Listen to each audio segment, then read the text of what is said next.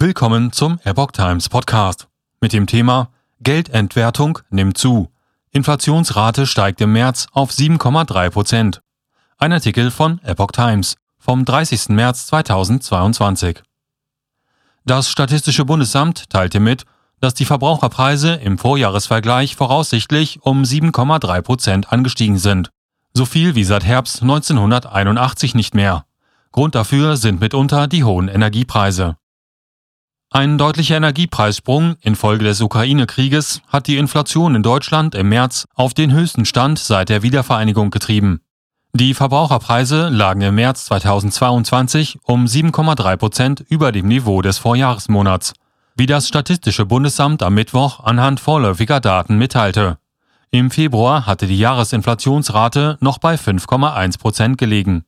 Ähnlich hoch wie im März war die Inflationsrate in den alten Bundesländern zuletzt im Herbst 1981, als infolge der Auswirkungen des ersten Golfkrieges die Mineralölpreise ebenfalls deutlich geklettert waren.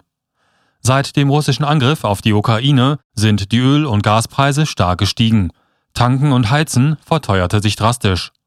Nach den vorläufigen Daten der Statistika mussten die Menschen in Deutschland im März 39,5 Prozent mehr für Haushaltsenergie und Kraftstoffe ausgeben als im Vorjahresmonat. Nahrungsmittel verteuerten sich innerhalb eines Jahres um 6,2 Prozent. Gegenüber Februar stiegen die Verbraucherpreise im März insgesamt um 2,5 Prozent. Immer mehr Firmen erhöhen ihre Preise.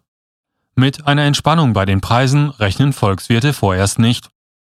Auch die Preise für Nahrungsmittel und Industriegüter dürften im Zuge des Einbruchs der Weizenexporte aus der Ukraine und Russland bzw. aufgrund neuer Störungen der Lieferketten zusätzlich Auftrieb erhalten, schrieb die Deutsche Bundesbank in ihrem Monatsbericht für März.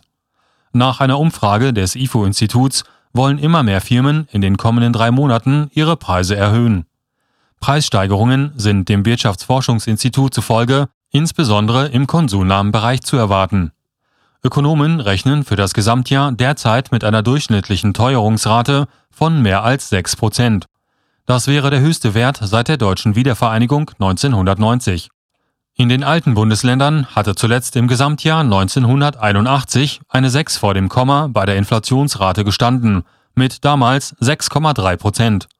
Nach Einschätzung der Wirtschaftsweisen müssen sich die Menschen in Europas größter Volkswirtschaft infolge des Ukraine-Krieges auf dauerhaft höhere Energiepreise einstellen. Dadurch, dass sich Deutschland unabhängiger von Gas- und Ölimporten aus Russland mache, stiegen langfristig die Kosten, sagte Veronika Grimm von Wirtschaftssachverständigenrat der Bundesregierung. Die Energiepreise werden dadurch strukturell höher bleiben, als sie es vor der Krise waren, sagte Grimm. Mehr Entlastung gefordert. Die Bundesregierung hat inzwischen ein Paket geschnürt, um die Menschen angesichts der gestiegenen Energie- und Spritpreise zu entlasten.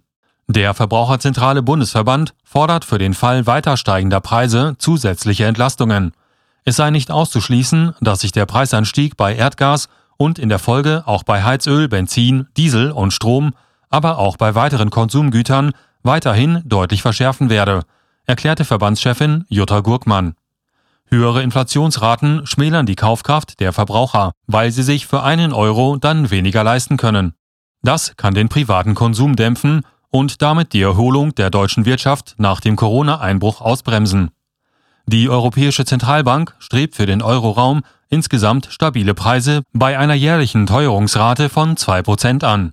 Europas Währungshüter rechneten zuletzt für den Währungsraum der 19 Länder im laufenden Jahr mit einer Teuerungsrate von 5,1 Prozent.